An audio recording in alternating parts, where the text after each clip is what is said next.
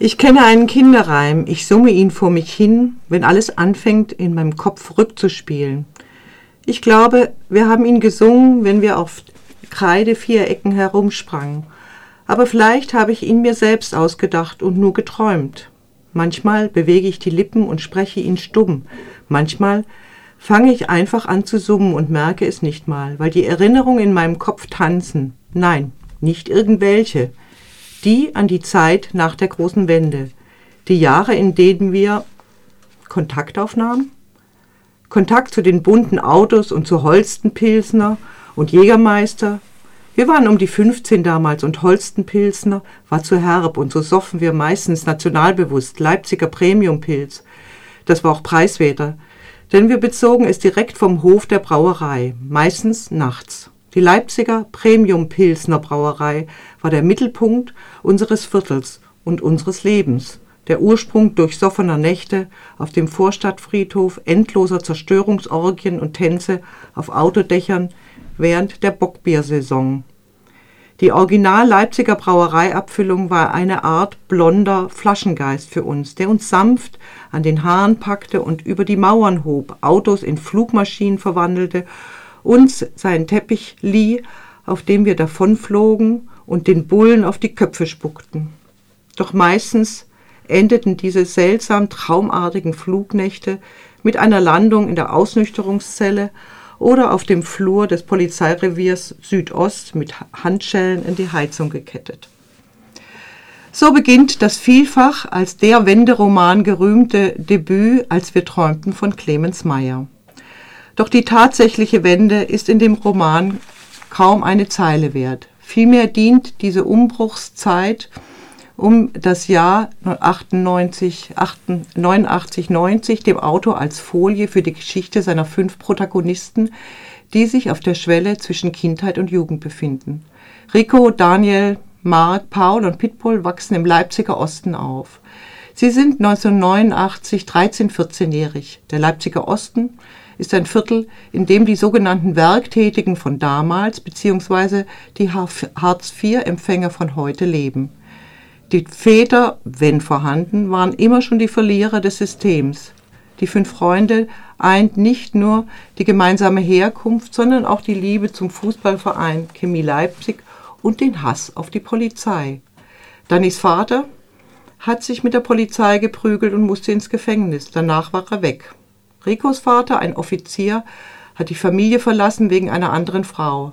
Rico verbrennt darauf das rote Pionierhalstuch, Symbol für das väterliche System und kommt für dieses Vergehen für zwei Jahre in die Jugendbesserungsanstalt.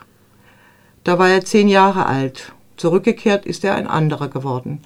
Er wird schnell wütend. Boxer will er werden. Der Beste. Marks Vater säuft und schlägt den, dann Mark halb tot. Pitbull, der eigentlich Stefan heißt, hat den Spieß umgedreht. Als der Vater seinen Hund tötet, verprügelt er den Vater. Die Mutter vom kleinen Walter ist in der Kirche engagiert. 1989 finden auch in Leipzig die regelmäßigen Montagsdemonstrationen statt. Walter geht dort mit seiner Mutter immer hin. Die anderen verstehen nicht wirklich, um was es geht. Das sind doch die Kirchenmäuse, die man nicht ernst nehmen muss. Doch dann sehen die Kinder das riesige Polizeiaufgebot, das für die montäglichen Versammlungen aufmarschiert. Gleichzeitig werden die Schüler vom Direktor, den Klassenlehrern und den Abschnittsbevollmächtigten eindringlich ermahnt, nicht auf diese Demonstration zu gehen, da diese die Errungenschaften des Sozialismus gefährden. Das gibt den Ausschlag. Mark packt seine Pionierfahne ein, weil er im Fernsehen gesehen hat, dass dort Fahnen geschwungen werden. Stefan nimmt seine Kamera mit und den Ausweis der Foto AG. Das beste Foto soll schließlich gekürt werden. Das ist das erste Mal, wo sie vor der Polizei weglaufen müssen. Später laufen sie weg, weil sie geklaut haben oder Dinge kaputt gehauen haben. Sie lernen Autos aufzubrechen, um sie dann irgendwo zu Schrott zu fahren. Wenn sie erwischt werden, leisten sie Sozialstunden ab. Dann kommen erste Erfahrungen in der Jugendarrestanstalt Zeitin, Schließlich mit Strafmündigkeit landen sie im Knast. Darauf sind sie stolz. Jeder Knastaufenthalt ist ein weiterer Orden, den sie sich an die Brust heften. Der Zusammenbruch der DDR und die damit einhergehende Auflösung bisheriger Autoritäten fällt zusammen mit der Pubertät der fünf Heranwachsenden. In dem Machtvakuum, das immer auftritt, wenn ein System durch ein anderes ersetzt wird, können sich die Jugendlichen ungebremst in alle Richtungen ausagieren. Die engen Grenzen des DDR-Drills sind weggefallen, andere Autoritäten sind nicht in Sicht.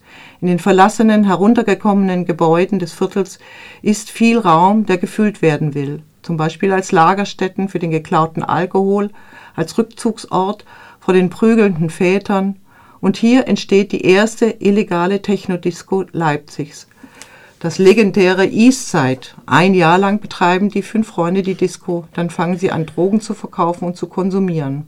Zitat Wir hatten keinen klaren Kopf mehr. Die halbe Stadt kam zu uns. Wir waren die Größten, wir waren berühmt, nicht nur im Viertel. Und jeder von uns, Rico, Mark, Pitbull, Walter und ich, wollte der Chef sein. Und alles begann kaputt zu gehen. Zitat Ende. Neben den Unmengen von Alkohol werden noch andere Drogen konsumiert. Ecstasy, Kokain, schließlich Heroin. Mark macht eine Entziehungskur, bricht ab und wird tot in einem der verlassenen Häuser gefunden. Davon, davor schon ist Walter mit einem geklauten Auto ungebremst gegen einen Baum gefahren und verbrannt. Rico, der keine Karriere als Boxer gemacht hat, verschwindet wieder im Gefängnis, worüber er froh ist, weil das Leben draußen zu anstrengend geworden ist.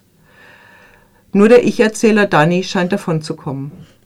Der Roman als Beträumten ist nicht chronologisch abgefasst. Er springt zwischen den frühen Ereignissen, als die Protagonisten noch eifrige Jungpioniere waren in den 80er und den, und den späten 90er Jahren hin und her. Dabei verknüpft er manchmal kunstvoll Vergangenheit und Gegenwart und kontrastiert die unschuldigen Träume der Kindheit mit einer trostlosen Gegenwart. Das gibt dem Buch einen besonderen Rhythmus von Atemlosigkeit und betont damit den Takt jener kurzen Zeit der Anarchie direkt nach der Wende, als noch alles möglich schien. Clemens Meyer schafft es, den Leser mitten hineinzuziehen in jene Zeit und lässt ihn unmittelbar teilhaben am Schicksal seiner beschädigten Helden, die jedoch an keiner Stelle als Sozialfälle denunziert oder heroisiert werden. Der Autor selbst, Jahrgang 1977 im Leipziger Osten groß geworden, ist früh mit der Polizei ins Gehege gekommen und saß in der Jugendarrestanstalt ein. Der Roman ist wohl auch deshalb so authentisch, weil das Beschriebene tatsächlich erlebt wurde. Sehr lesenswert.